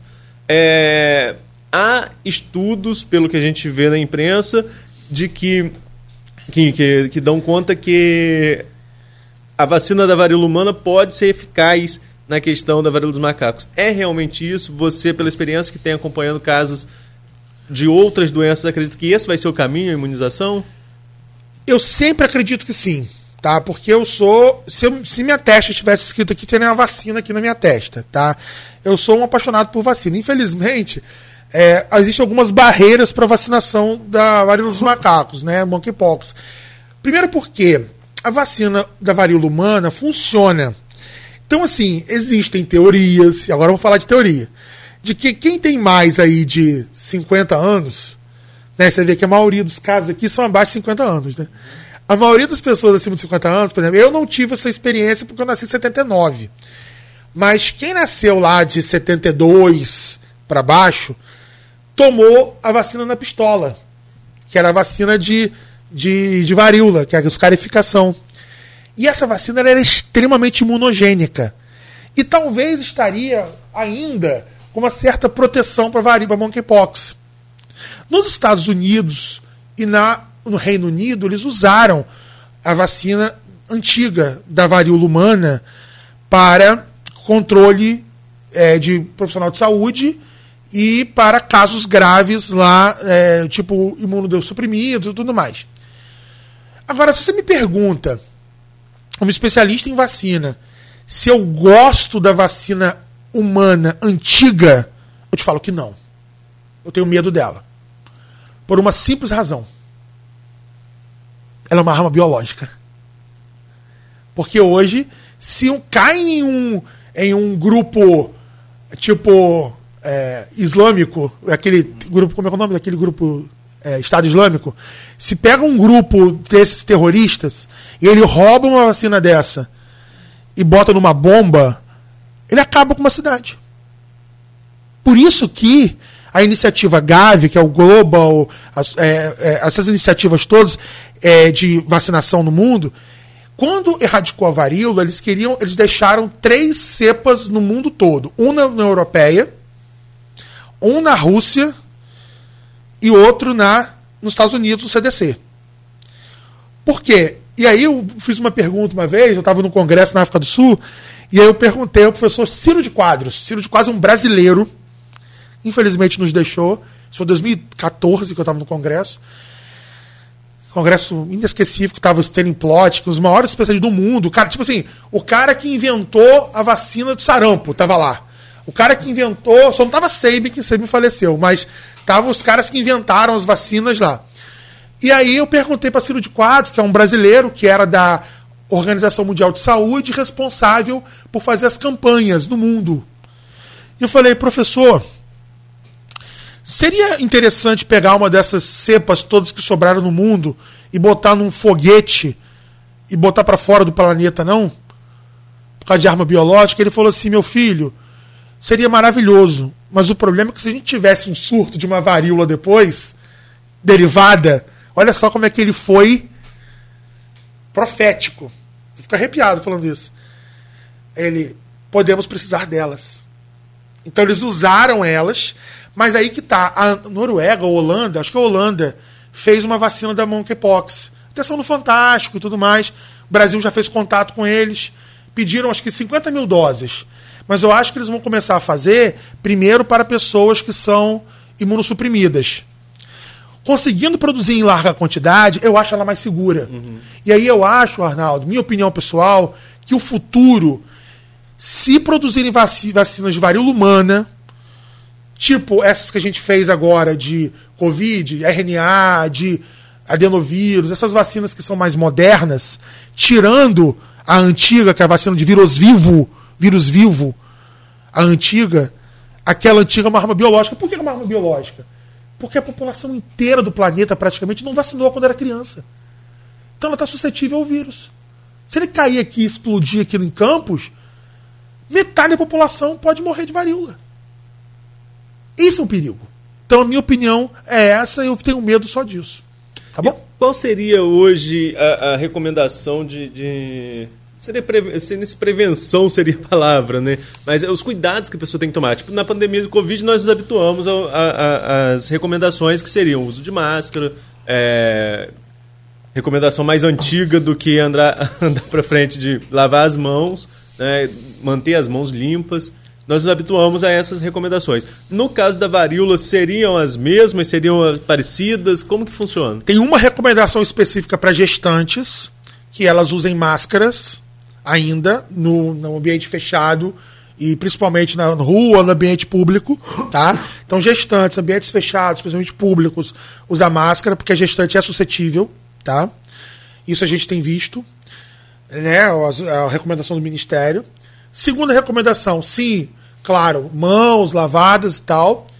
E cuidado com é, cuidados é, na relação sexual, usando preservativo e tudo mais, né? É, e por último, a diagnóstico precoce. Teve febre, lesões na região peniana, na região vaginal, procure a nossa rede de apoio, que é lá no CEDIP, né, que a gente tem em campus um setor só para atendimento específico. Não faça teimosia de continuar tendo relação com essa doença, porque você vai espalhar a varíola e pessoas, pode ter uma pessoa ou outra que esteja imunossuprimida, ela pode morrer por conta de uma transmissão até mesmo irresponsável. Esse é o ponto. Agora, só para a gente concluir da minha parte, Nogueira, fica à vontade para conduzir aí o final da entrevista. Falamos sobre essa prevenção da, da varíola dos macacos, mas ontem, na reunião da, do Gabinete de Crise, nós tivemos as novas recomendações em relação à Covid. Campos retorna à fase branca, É, e com isso há algumas flexibilizações. Uso de máscara, por exemplo, Chábio, mudou alguma coisa ou continua aquela mesma regra de local aberto e fechado, é, local de saúde pública? Como que ficaram as regras a partir de agora? A gente agora fez, teve uma mudança sim, tá? A gente teve uma mudança é, em relação ao a, a, uso de máscara que só tinha uma, uma obrigatoriedade, tá? Até então que era ambiente de saúde, tipo laboratório, farmácia e tudo mais e a gente tirou essa obrigatoriedade. Agora é recomendado. Tá? A recomendação por quê, Arnaldo? Primeiro, por causa da cobertura vacinal. Passamos 80% de primeira e segunda dose. Era esse o nosso objetivo. Segundo, porque aí vai a grande questão. Por exemplo, minha mãe, uma professora inteligente, estudiosa, né, consciente, ela sai de casa com máscara. Porque ela tem condição clínica complexa, ela tem hipertensão, ela teve doença cardíaca. Então, ela tem consciência. Tá certo? Então não precisa nem falar com ela. Tá de casa, ó, pega a mascarazinha dela, bota, sai passeando com o cachorrinho dela. Então, assim, é, eu acho que essa é uma consciência agora individual. Tá? E é, eu não preciso mais é, ficar nessa preocupação de obrigação. No Rio de Janeiro, por exemplo, já está assim há muito tempo. Desde março desse ano, já está desobrigado nas UPAs, nos de socorro. A gente demorou seis meses para tomar essa decisão. Mas eu acho que agora é o momento. E vamos aguardar fiz fazer a vigilância e aguardar. Bom, só para fechar da minha parte também, Arnaldo e Dr. Chabel, é, é, acho importante falar sobre esse caso em que um, um jovem de 33 anos faleceu. O, o, o, a, o que, que, que, levou ele a óbito? Como é que foi o, o, exame ali final e o que, que o senhor pode falar sobre esse caso? Foi a varíola dos macacos? Ele tinha comorbidade? Qual a relação da varíola com o óbito dele? Então, toda infecção viral, ela, é, principalmente a, a varíola, né? ela é uma infecção viral que, no indivíduo imunossuprimido, ela leva a uma sepse, né? que é a infecção generalizada. E a infecção generalizada muitas vezes leva à insuficiência de múltiplos órgãos e sistemas. E foi o que aconteceu no nosso amigo lá, que infelizmente nos deixou. Né? É, isso pode acontecer com a varíola, isso pode acontecer com a Covid, isso pode acontecer com todas outras doenças virais que muitas vezes são porta de entrada, são uma porta de entrada para uma bactéria que, que pode estar ali presente também e pode causar uma, uma infecção múltipla. Então existe risco sim, é perigoso sim, tem que se é, cuidar. Tem que se cuidar e eu acho que isso também é um aviso para outras pessoas prevenirem também, né? Teve uma pergunta do nosso querido Raul Palácios. Ah, não, mas eu acho que isso aqui já me perguntou, a importância do presidente da República, né? Isso, isso. É, Teve o é, negócio da querido U, né? professor U, né? Raul, obrigado aí por toda a ajuda da UENF que Inclusive, sem a ele qual. Ele sugeriu o dia U da vacinação, dia, é. né? Foi ele que sugeriu? Foi ah, ele. um abraço. Ele é sensacional, sensacional. Chá, meu querido, fique à vontade caso você tenha alguma observação aí, algum. Eu quero sim, posso fazer registro, um anúncio? Por favor. Eu e o Rodrigo Carneiro, a gente estava conversando sobre estratégias para aumentar a cobertura de poli. Uma das ideias foi, junto com, a, com um grupo lá da Rosana Juncada, das escolas particulares, fazer um trabalho conjunto, escola pública e particular. A gente tem 81 creches públicas e mais umas dezenas aí de creches particulares. Então, para a gente poder até dezembro desse ano fazer uma força-tarefa, gosto dessa palavra, força-tarefa, né? não é Lava Jato não, uma força-tarefa uma força -tarefa para aumentar a cobertura para polio. Então, o Rodrigo vai anunciar que a gente vai acrescentar na vacinação escolar as escolas particulares. E agora vai meu pedido para mamãe e papai das escolas particulares, creches particulares, vou começar com as creches, tá? Com as creches, porque são. Por quê? Porque vamos lá, agora vamos lá para poder terminar. A vacina da polio ela é, ela é mista no Brasil. A gente usa a vacina inativada, que é a VIP, aos dois meses, aos quatro meses, aos seis meses. E depois a gente usa o reforço com a polio VOP, que é gotinha, com um ano e três meses e com quatro anos. Tá? Isso SUS. Particular, você pode usar a Hexa Valente, Pentavalente, que tem já a polinativada, né? E aí você não toma a vacina da polioral. Entretanto, por razões de campanha, eu tenho orientado todos os pacientes particulares que não fazem vacinas no SUS que o façam dose extra de gotinha. Porque a dose de gotinha ela confere imunidade intestinal. E a imunidade intestinal, estou falando para a câmera. E a imunidade intestinal, ela é importante para a prevenção da polio porque ela protege não só a criança, mas o ambiente. Então você tem uma proteção ambiental. E essa proteção ambiental é importante para a não volta da polio no Brasil. Então aqui é o meu pedido para as mães das escolas particulares que muitas vezes negam a vacinação da, da gotinha no filho. Sua vacina não vai fazer nada ao seu filho, não vai dar reversão de pólio, não vai dar pólio vacinal, nada disso. Nada disso vai acontecer. Porque no Brasil não tem registro disso. É uma coisa extremamente rara, tá? E não vai acontecer. O que vai acontecer é o seguinte: é a gente ter pólio de volta e a, e a culpa vai ser de quem não tomou vacina. Tá certo? Então esse é o ponto. Tá certo? Então, para completar, permita autorize seu filho a vacinar a gotinha extra. Independente que ele tomou as vacinas no particular, tá tudo em dia no particular. Excelente. Faça a dose extra entre um, an um ano e quatro anos, 11 meses e 29 dias. Esse é meu recado final. A gente vai passar em todas as creches particulares. Obrigado. Ótimo, ótimo. Muito obrigado. Nós é que agradecemos. A população, os pais, todos agradecem aí sempre o trabalho dessa super equipe que vem lá desde 2020, né, como o senhor bem disse aqui, desde o CC, CCC, Centro de Combate e Controle do Coronavírus, né, ou da Covid-19, enfim. Parabéns para vocês, guerreiros que enfrentaram lá o, como você diz aí sempre no, no mundo do Marvel, o inimigo dentro da, da, da, da heróis, zona. É, heróis. É, dentro, é, verdadeiros heróis. Dentro da zona ali realmente de, de confronto. Muito obrigado, Chábio. Obrigado pela presença aqui hoje.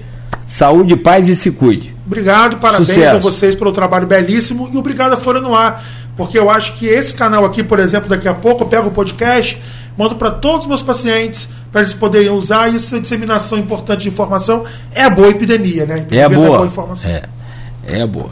Neto, muito obrigado. Bom dia para você também. Fique à vontade. Pra... Valeu, Nogueira. Agradecer ao Chábio pela presença. Agora, enfim, presente aqui. É, né? Chábio veio falar a primeira vez sobre um congresso médico né, lá atrás. Infelizmente, está no dia que tivemos dar a notícia da morte do Macul. Foi a primeira participação do Chábio. É. É. E, de, e daí em diante, eu lembro quando eu liguei pra Chave, a Chave falou: Ah, quanto tempo que ninguém da imprensa me liga, né? tá no foi, é, 2020. Em 2020 é. ainda, antes Não de, sabia de ele o que via pela frente. É. Justamente, participou bastante com a gente durante a pandemia, como ele citou também o doutor Nélio, o doutor Rodrigo. Acho que. Doutora Andréia. Doutora Andréia também, a época. Nossa. Enfim, Tantos outros, é é um momento importante da imprensa ser utilizada para o seu principal papel, que é de informação ao público, informação de qualidade ao público. Enfim, então, doutor Charme é importante também nesse período para a gente falar sobre essas questões. E no mais, Nogueira, tinha pesquisa para a gente falar, tem essa conturbada situação. Pesquisa, mas pesquisa está mais fácil falar de pesquisa do que falar de, de saúde pública, né? Porque pesquisa tem uma estabilidade constante nos últimos, é, no, nas últimas semanas com pequenas variações dentro da margem de erro, oscilações dentro da margem de erro, que a longo prazo dá uma certa um certo crescimento do presidente Bolsonaro a longo prazo, quando você pega a pesquisa lá de trás e a pesquisa atual, mas nas últimas semanas as oscilações ocorrem todas dentro da margem de erro, inclusive com a IPEC ontem dando 46% de intenção de voto a Lula, que é um número altíssimo, tem uma possibilidade mínima, segundo a IPEC, de um primeiro turno, o que é muito difícil pelo próprio IPEC. O próprio IPEC, no relatório, já diz que é difícil que essa eleição termine um turno só, o que a gente já vem dizendo há um bom tempo aqui, que parecia impossível né, uma eleição em turno único. É, e continuo achando que é impossível uma eleição em turno único para presidente da República. Enfim, é, mas esses números a gente desdobra um pouquinho melhor amanhã, certo. assim como é, a pra... situação política do garotinho, né? Que eu Falei falava. Você agora de esticar a corda? Eu falava, mas eu falava aqui já há algum tempo. Nogueira, você vai se recordar Sim. que era Sim. a situação jurídica mais difícil de se explicar Sim. era de garotinho. Então eu perguntava, o garotinho pode ou não pode ser candidato? Eu falei, olha, isso não é fácil não. Isso não é fácil. Não talvez seja o político com condição jurídica mais difícil de se explicar. Estou dizendo que ele é mais culpado ou mais inocente do que ninguém. É a situação jurídica dele. O contexto das condenações, é, prazo para julgar esses recursos antes do período eleitoral, e foi o que acabou acontecendo e veio a substituição pelo Juninho Virgílio, embora o prefeito Vladimir até ontem defendia que a candidata fosse a irmã dele, a Clarissa Garotini. Mas a gente fala um pouco mais sobre isso amanhã. Amanhã, amanhã. É, te, é, comentar no período eleitoral não pode também comentar nem a favor nem contra, ninguém não vai fazer isso aqui, descumprir a lei. Só observação que a gente vai ter que tentar esmiuçar isso aí, esses números das pesquisas, porque Bolsonaro fez como o Vigílio fez, botou a alavanca no canto e a coisa não rendeu nas pesquisas. Não está rendendo ainda. Ainda. a gente sempre pontuar. Mas ainda, é Arnaldo, faltam 20 dias para 22, 20, 20, 20, Acho que 20 dias. É, 19 já. 19. Hoje 19 dias. 19 dias para eleição. Vai render quando? Pois é. Segundo turno? O problema é tempo. Tem mais, depois tem mais 28 dias no depois, segundo turno. Então a gente não sabe se essas medidas, sobretudo as medidas, né, Nugra? Já que você falou, são 9 e 17, mas vou estourar um pouquinho. É, é, sobretudo as medidas de auxílio. Medidas caras. Sim. Que são convenientes, necessárias. Ontem, é, eu não estou com os números da IPEC aqui, é ruim a gente falar de números de cabeça, né? Mas ontem eu estava vendo no Jornal da, da Globo a Renata Lopretti falando sobre os números e que vem mostrando ali que nas faixas de um salário de dois salários mínimos, as oscilações estão dentro da margem de erro, tanto para o Lula quanto para o Bolsonaro. Acho que de, de cinco salários mínimos, até cinco salários mínimos, foi onde Lula cresceu acima da margem de erro nos números da IPEC. E aí ele acaba é, é, é, ultrapassando o Bolsonaro nessa faixa salarial. Uh, e acima, uh, Bolsonaro tem uma boa vantagem em relação ao Lula, vantagem que é consistente. Então, se, se a gente for resumir as pesquisas eleitorais, no meu ponto de vista, hoje, é essa consistência de Lula e Bolsonaro dentro do seu, dentro do seu nicho de eleitorado, dos seus nichos de eleitorado. É, eles estão muito consistentes nesses eleitores. E esse número é muito grande, tanto para um quanto para outro. Então, quando tem uma manifestação pró-Bolsonaro, né, questionam as pesquisas, questionam a, a, os institutos, mas é engraçado, porque todos os institutos estão apontando na mesma direção. Se houvesse uma pesquisa contrária, né, o próprio Bolsonaro, o próprio PL, não financiaria essa pesquisa para colocar ela em evidência. Será que as pessoas não conseguem raciocinar isso também? É, é uma pesquisa, é um trabalho científico, é um trabalho é um trabalho de, de estatística, tem uma metodologia, não é avulso, não é uma enquete de rede social em que as bolhas são chamadas a votar nessa enquete. Então, você tem uma metodologia, então apontam para esse cenário. Só que jogo é jogo, treino é treino, pesquisa ainda é treino. Vamos ver na urna o que isso vai acontecer, porque tem um eleitor indeciso que vai é, é esse que vai decidir. Eu conversava com alguns amigos recentemente sobre uma questão que é só buscar um pouquinho na memória. No, na década de 90, sobretudo, as ruas eram da, as ruas eram da esquerda. Qualquer movimento sim, que o PT sim, a CUT sim. fizessem, e aquilo tomava a Paulista inteira e era um movimento de peso. Na década de 80, sobretudo, no movimento das diretas. Aí é um outro momento, é uma outra realidade. Estou falando da redemocratização para cá. Né? Então, só que a esquerda tinha as ruas, mas não tinha o voto. Vencia sempre o PSDB, duas eleições consecutivas em primeiro turno. Agora nós temos um movimento em que a direita é mais ruidosa. Toma as ruas sim e faz mais ruído, mas tem voto?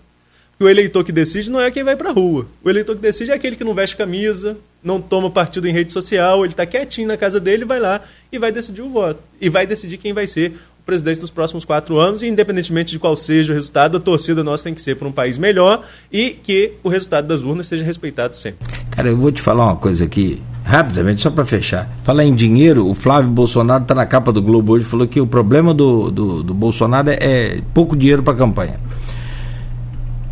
apesar de ter sido a maior doação, de, a, maior volume de, de, de, de, arrecadação com doações particulares, chegando a mais de 10 milhões de reais, 10,8 milhões. Mas não se engane, não. Essa história do Bolsa Família sustenta Lula até hoje. Eu disse isso aqui que eu vi uma senhora recebendo o Auxílio Brasil pago pelo pelo atual presidente, pelo, pela nação, né? Mas pelo atual presidente com o cartão do Bolsa Família. Tem isso. Aquilo é um estrago na cabeça da Quem está te dando isso aqui é o Bolsa Família. Não, mas e o Auxílio Brasil que o Bolsonaro. As pessoas podem não ter entendido isso. Sim. Houve uma falta de, de, de, de estrutura logística para trocar esses cartões imediatamente. Não houve nada nesse sentido. Então, é, eu penso assim, nesse efeito é, é, desse, desse, desse apego ainda ao Bolsa E agora aconteceu um caso aí, todo mundo viu, impossível não ver, que viralizou de um empresário né, é, que foi para as redes, é, vazou, ele gravou para um grupo de WhatsApp, mas ele dando um sacolão à mulher, dando uma, uma marmita uma senhora, e ela falou, é Lula ou Bolsonaro? Aí ela falou, é Lula, então ó, é a última quentinha da senhora. Ah, não vi isso. Rapaz, olha isso, porque o Twitter dispara muito. Eu sei que MST já caiu em si, ou foi parar no Fantástico Domingo, o cara pedindo desculpas, detonou a vida dele. A não campanha, pensa que não. A campanha de Bolsonaro. Então, tem... tudo que está relacionado. Só, desculpa, perdão. Tudo que está relacionado a essa questão de alimento e, e Bolsa Família, está muito apegado, atrelado ao Lula. Nem que ele não esteja fazendo nada, que é o que a gente sabe que. A campanha de Bolsonaro tem insistido nisso. Tem até a musiquinha, né? De que Bolsa Família não existe mais e que é o auxílio do Brasil do Bolsonaro. A campanha tem tentado emplacar isso. Mas é difícil. Conversava com o Chábio aqui no intervalo sobre essa lembrança, né? Vai ser uma eleição da lembrança. As pessoas vão ver o que elas. É, é, é uma eleição afetiva pra, sobretudo para essas parcelas que são as maiores, até um salário mínimo de um a dois salários mínimos, que são os beneficiários desses programas sociais de governos, que não são de pessoas, são de governos. Tanto teve no governo do Lula, teve no governo da Dilma, do Temer, agora do Bolsonaro, e seja quem for presidente, vai ter esse programa assistencial também no, no, no próximo governo, independentemente de quem seja. Mas há essa memória afetiva de comparação. Então isso vai ser um fator predominante. E aí eu lembro aqui nossa entrevista, nossa conversa com o Ricardo André Vasconcelos, né? Infelizmente o país vai para uma eleição presidencial em que um grande debate é quem é o pai da esmola. Olha só que tristeza para o nosso país. Tantos problemas estruturais, tantos problemas na área da educação, da saúde, né? tantos problemas na, na, na questão de desenvolvimento econômico, e nossa eleição sendo definida em quem é o pai da esmola. Infelizmente, foi, dando crédito, foi a frase cunhada aqui pelo Ricardo André Vasconcelos na nossa última entrevista, Nogueira. É, de fato é. Bom, os nomes estão aí, as campanhas estão postas no rádio, televisão e internet. Você me permite já estourar, a Cristiano já vai puxar nossa orelha mesmo? Eu fui ouvindo a campanha de rádio, né? E a gente tem a obrigatoriedade aqui. Eu acho que tem marqueteiro que precisa rever a sua, a sua vida. Ih! Uma campanha de uma candidata que ela fala várias vezes e não fala o número dela nenhuma vez. Como que o ouvinte vai saber em quem votar se não fala o número do candidato uma vez? Tem marqueteiro precisando revisar isso. Quem, co é, quem coloca os programas no ar sou eu, que estou operando a mesa aqui, 7 horas da manhã, meio-dia de segunda a sexta. E o Beto, sábado, quando ele trabalha sábado, lá uma vez ou outra, muito pouco, né? o Marcelo. Mas eu, eu coloco e fico prestando atenção. Cara, mas eles passam muito longe de um nível de qualidade daqueles dos anos 90. Está muito ruim, está muito ruim. Infelizmente, muito ruim. Não sei se é por falta de dinheiro. Ah, não, não, não. Dinheiro, falta de dinheiro não é, né? Acho que é de, de estratégia mesmo, sei lá. Infelizmente. Bom, Arnaldo, obrigado, bom dia. Doutor Charbel, mais uma vez, muito obrigado por essa injeção de conhecimento que o senhor nos aplicou aqui hoje. Tenha um bom dia também lá a toda a equipe.